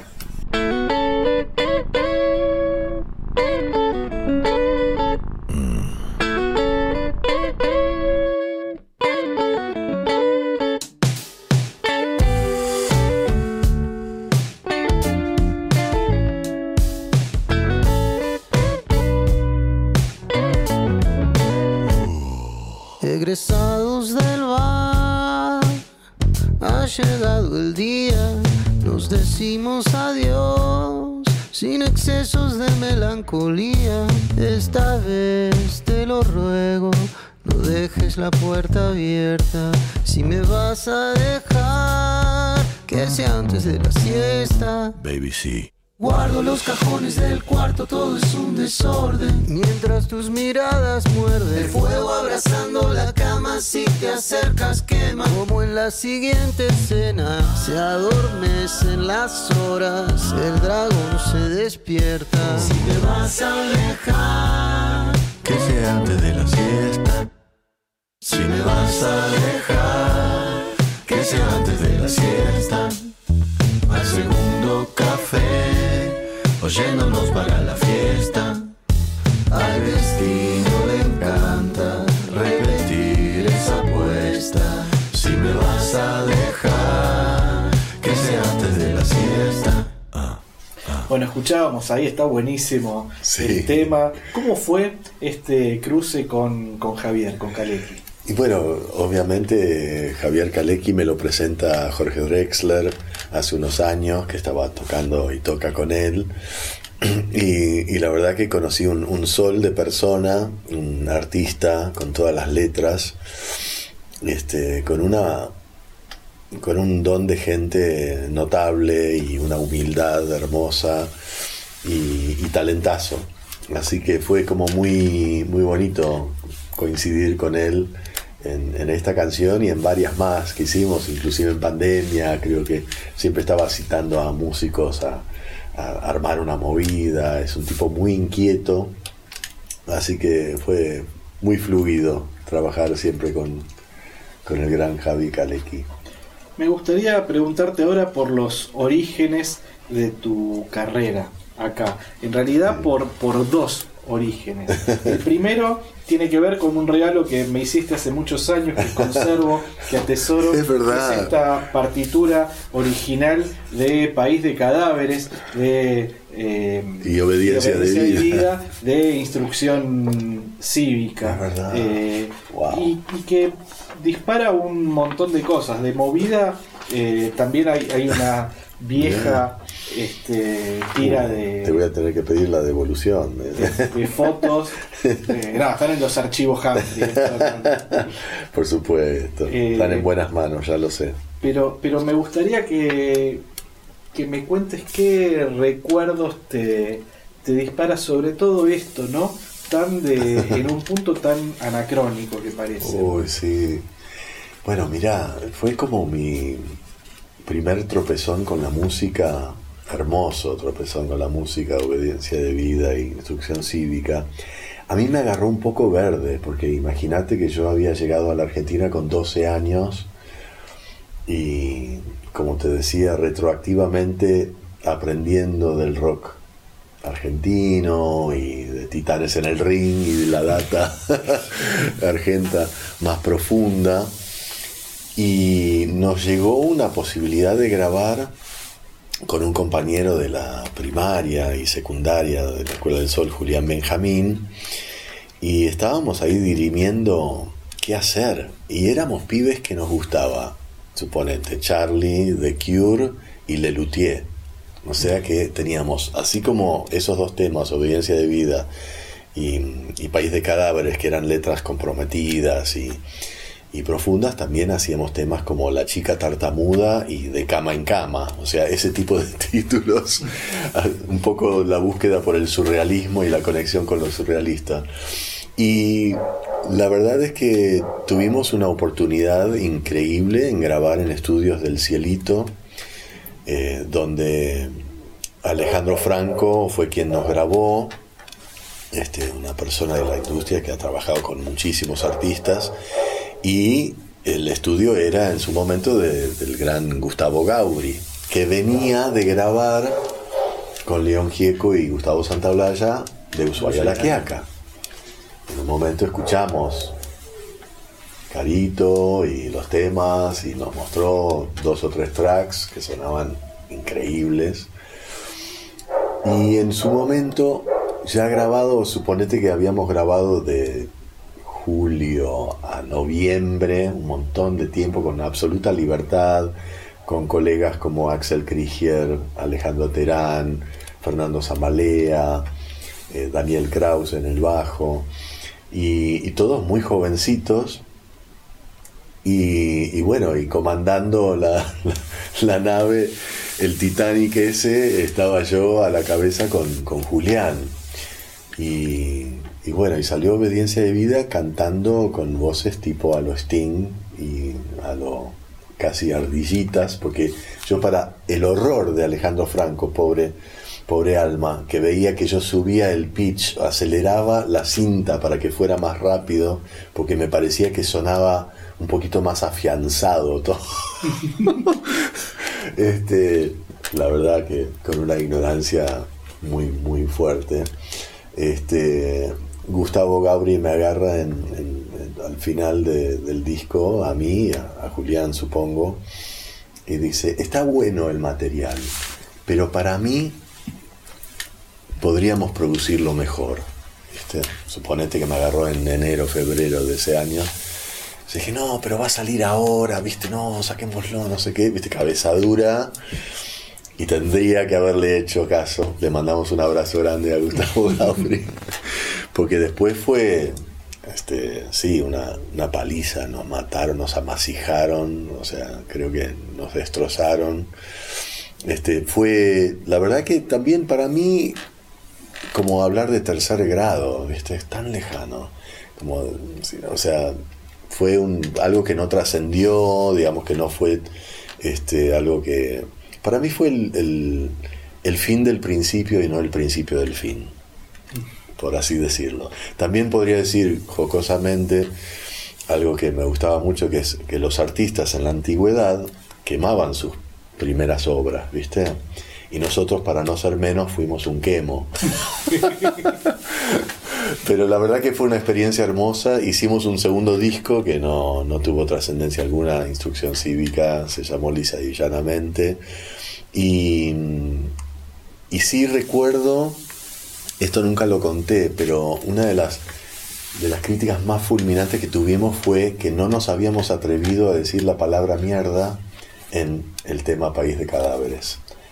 Y resulta que en realidad había una cosa, una M con un punto suspensivo, unos puntos suspensivos, que había quedado como un error de imprenta, y el crítico pensó que no nos habíamos animado a decir la palabra mierda, que es mentira. O sea que o no escuchó el tema o no sabemos. Bueno, lo más probable es que no lo haya, no lo haya escuchado. Por eso el tiempo dirime muchas cosas y la verdad que yo agradezco ese tropezón porque está bueno también saber y poder, poder decir, no estaba listo. Mm, la verdad que me agarró antes de saber lo que era un estudio. Nos dejaron como monos con navaja en, los estudios del, del cielito. Este, obviamente ya sabía algo más Samalea, que fue a tocar, pasó a tocar con, con los grandes como, como Charlie. Y a nosotros nos faltaba un golpecito de horno, por así decirlo. Pero una gran experiencia al fin, ¿no? Fuimos a Perú, tocamos frente a estadios llenos, eh, sentir ese primer rebote de gente cantando temas tuyos. Este, la verdad que fue un, gran aprendizaje y supongo que lo que me, me, llevó a continuar, ¿no? Siempre creo que el, el tema de la inconsciencia en un punto este, en el buen sentido de, seguir, ¿no? De seguir dándole, de seguir pergeniando ideas.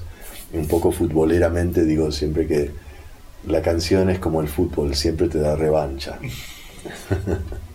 Bueno, y hablando de revancha, no sé si revancha es exactamente el término, pero sí hablando de inicios, tu carrera también tiene como un reseteo después de esa década en Nueva York cuando volvés a Buenos Aires, cuando te encontrás con Axel, el link con Javier Tenenbaum y Nani Sanz eh, y, el inicio de Totalmente. De, eh, de, nada, que es también el inicio de alguna manera de los años luz.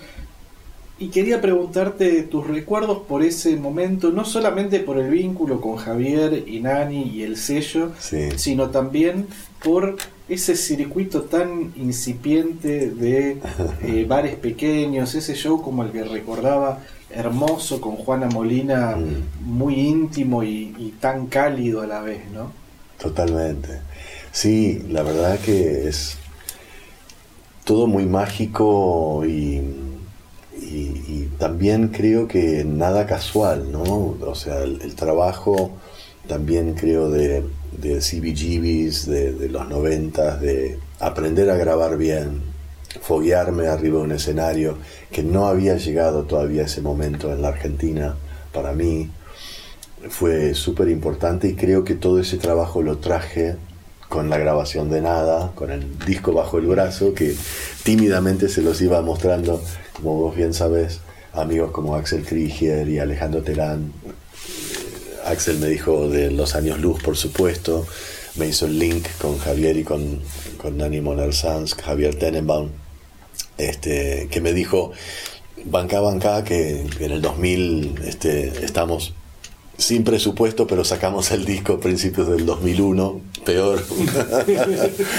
este, y Terán que me decía, yo se lo puedo hacer alcanzar a, a Santa Blaya, está bueno el disco, y él escucha todo. Por ahí tarda tres meses, pero escucha todo. Y bueno, efectivamente, yo todavía, hablando de, de cuestiones de vida, estaba trabajando eh, por Puerto Madero, enseñando inglés alguna telefónica en ese momento, y vuelvo a, la casa que estaba en ese momento parando con, con mi suegro, y mi compañera me dice, llegó una, hay una llamada de, Gustavo de Gustavo, sí, Gustavo de Los Ángeles. Y ahí dije, ah, era Santa Blaya mismo, que me llamó para decirme que era fan de De Nada del disco y que tenía que armar el proyecto y había una cosa llamada en ese momento una suerte de concurso que hubo que se llamó La Resistencia este, año 2000, 2001. Así que siempre agradecido a, Gustavo por ese llamado, porque fue también un, flechazo, ¿no? una, llamada de atención a Terán y a, Axel Krieger por, por, hacerme el link de amigos con, con los años luz. Y sí, eh, fue un poco, creo que alguna vez lo dijo Juanes, cuando un periodista le preguntó, ¿cuánto tardó tu éxito de la noche a la mañana? Y dijo, y unos 15 años, ¿no? Así que fueron más o menos unos 15 años hasta que empezó a tomar forma. Después pareció todo muy rápido, ¿no? Porque al año siguiente grabar Sur o No Sur y que apareciera Down With My Baby en una tira como Resistiré y entrar al mainstream y todo lo demás, este, fue muy, muy extraño. Pero siempre creo que con la con la idea de, conectar a través de, la composición fue mi cometido.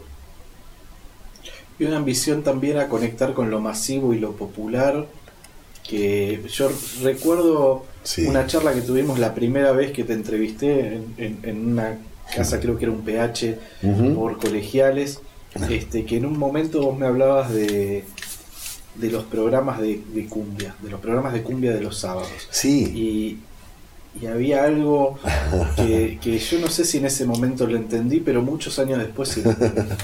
Y se, y, se me hace que tenía mucho sentido esa visión. Claro. Bueno, me habrás mirado como Benny Hill, también un poco joven. este, no, porque sí me pasó con la llegada acá. Eh, en Nueva York hay, hay una cosa del anonimato que hablábamos antes muy linda, ¿no? Que vos podés ser Robert De Niro o, quien sea, este, Angelina Jolie, y caminas por la calle y a lo sumo te dicen, hey Robert, eh, ¿qué haces Angelina? ¿Cómo andás? ¿Viste? Y la gente sigue su, su ruta. Y Buenos Aires todavía seguía siendo una gran aldea, ¿viste? Y ibas a algún bar tipo Niceto y vos veías que el porteño típico medio que se mira detrás del hombro a ver si conoce a alguien, si lo están mirando, si hay alguien que lo conoce, ¿viste? Esa cosa que tenemos que somos coquetos y es, gracioso también, ¿no? Como somos. Y el porteño, así como el neoyorquino, creo que las grandes urbes en general, tenemos gente que maneja mucha data y a la vez somos prejuiciosos, ¿viste? Con toda esa data que manejamos, somos medio cerrados, ¿viste? Y yo tenía como siempre ese gusto por ver qué estaba pasando medio a nivel popular y fui un par de veces a un boliche que se llamaba, que hoy se llama Groove, que era Metrópolis, en Plaza Italia. Y yo dije, ¿qué será esto? Esto es una bailanta, a ver qué, qué pasa acá, ¿viste? Y claro, veía que la cumbia, después de 10 años de no estar en, Buenos Aires, estaba siendo asimilada o aceptada por la clase media argenta de sociología, de, snob, viste, nuestra, de filosofía y letras, y la, estudiantina más este, psicoprogre que tenemos. Y ahí nació, por ejemplo, la observación para la cumbiera intelectual ¿no? Este, en sur o no sur, como eh, darme cuenta que un, pibe, ¿no? Más de yeca, más basic, estaba bailando con una piba de filosofía y letras, o el profe de sociología estaba bailando con una mm. piba también más yeca. y dije, acá hay algo, acá está pasando algo, ¿no? Y sí, así nacieron varios temas, ¿no? Este, de observación en mis primeros momentos de, de Buenos Aires, este, Puerto Madero, por ejemplo, que habla en inglés de, de una ciudad que, que, la visitan los turistas y los lugares comunes que se visitan en Buenos Aires, San Telmo, ir al Tigre, comprar mimbre, bailar unas milongas, comprar un helado. Este, esa canción me la remarcó Caetano Veloso, por ejemplo, le llamó la atención. Eh, gosto de Puerto Madero. esa música. Hablamos y escuchamos a Juan Campodónico, pero también me gustaría hacer un rápido repaso por productores con los que trabajaste a lo largo de, de, de tu carrera, de tu trayectoria. Claro. Javier Tenenbaum, que lo nombramos, Sí. es, es uno de ellos. Matías Chela fue otro. También Twitty González. ¿Qué te llevaste de cada uno de ellos? Uf. De esas dinámicas de, de laburo y de, supongo que, aprendizajes. Sí, no, se aprende un montón. Mira, eh, de Javier Tenenbaum aprendí la palabra criterio, porque es un, es un tipo que, que tiene muy buen gusto, tiene muy buen ojo, y, y yo soy como más desbocado, debo reconocer. He sido más desbocado. Este, de- decía en broma respecto a Juan Campodónico, ¿no? que maneja una, tiene dos, dos, dos atributos de las que yo carezco. Tiene una elegancia natural, piernas largas, que me hubiera gustado tener piernas más largas, y criterio. Este, no quiere decir obviamente que, no lo tenga, pero, pero sí he sido como quizás más descuidado y, y las composiciones a veces es difícil para uno discernir cuál tiene chance o cuál no, o cuál tiene mejor calidad de composición que otra, porque uno se enamora de un momento, se enamora de, una obra o de, de- alguien o de algo. Este, el gran David Bowie siempre dijo que no era capaz de, discernir cuál era el corte ¿no? de- sus discos, cuál era el tema que tenía que sonar en la radio o merecer un video. Y me identifico bastante con eso. Pero bueno, hablando de los productores, amigos, este, todos me han dejado algo. Creo que Javier me dejó eso. Matichela también fue alguien que me, me empezó a hablar muy bien de él, Jorge Drexler. Y es un avión a chorro, porque es un tipo que es un inquieto y, y también muy permeable. Teníamos y tenemos eso en común en las producciones que hemos hecho tanto parte de, Citizen como, como discos posteriores como Logo, él es súper expeditivo, entonces elegía muy bien, editaba muy bien. Tweety González también me encantó conocerlo en México y que él dijera que cuando yo volví a la Argentina me sopló en la cara, por suerte tenía buen aliento y me dijo, vos trajiste algo fresco, veníamos escuchando muchas cosas repetidas en los noventas y vos trajiste algo desde un argentino en Nueva York que era también muy argentino a su vez bueno ponderó ahí como algo de, de la esencia y con él aprendí también esa permeabilidad rockera y popera, ¿no? Es un tipo que es como un, un talibán del buen gusto, pero bien entendido de, nuestro rock más profundo, ¿no? Y, este, y bueno, y con, con Juan, este, creo que, que aprendí una, una forma de, de tratar la esencia de una forma más minimal, de no sobrecargar las cosas, de escuchar, apreciar el silencio, apreciar los, los momentos este, y saber elegir. Kevin, gracias por esta charla, gracias por subirte a la vida circular. Antes de despedirnos, quiero dejarte un regalo que forma parte de una colección cápsula que hicimos con Liso Cuadernos, ilustrada por Teresa Bongiorno. Tiene un retrato de Violeta Parra. Espero que sea un soporte para plasmar nuevas ideas y quien te dice para escribir nuevas canciones o nuevos textos. Hermoso, hermoso el retrato de la gran Violeta Parra. Muchas gracias, Humphrey. Siempre un placer. Esto fue La Vida Circular. Dedicamos este episodio a Kevin Johansen y la historia de su vida en canciones. Recuerden que estamos en Instagram. La cuenta es La Vida Circular Podcast. Las cuentas de Rolling Stone son Rolling Stonear y Rolling Stone en español. Nos comunicamos prontamente por esa red social. Sitting on a bench waiting for the teco guacamole. La carne con frijoles. Carne con frijoles. Waiting for the sun to shine, hoping for the chicken yakisoba. I hope there's some left over. Hope there's some left over. Ay, mami, ¿qué está haciendo? ¿Dónde va? Ay, papi, no sé, pero vete ya. Even when the pompa I'm taking on a hole. Guacamole.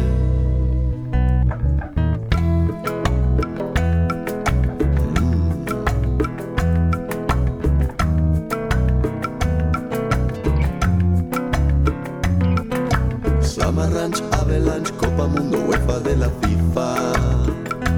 Just like Queen Latifah. I hope she got some refund. Solitaire, happiness, joie de vivre, just like a Lola. I hope she there sola. Hope she there sola.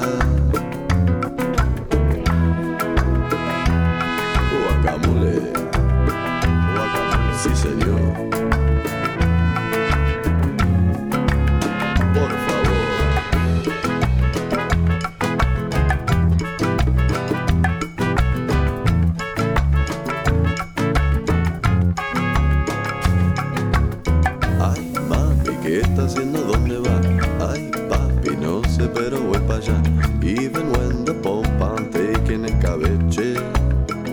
Uy, café con leche. Y vamos a comer a los de Beto que nos hizo guacamole. Carne con frijoles. Carne con frijoles. Cucho frito, habichuela, jota, trucha de cabeche. Con café con leche.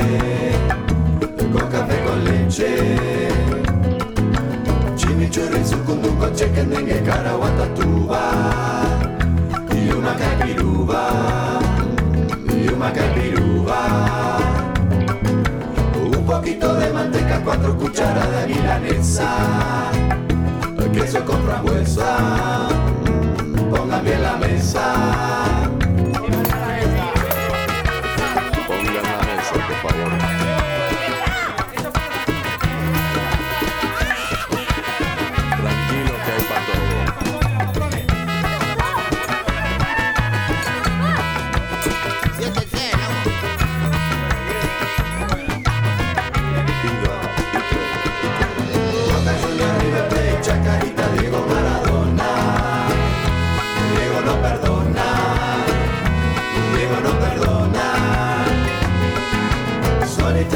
Solitaire happiness, joie de vivre just like a Lola.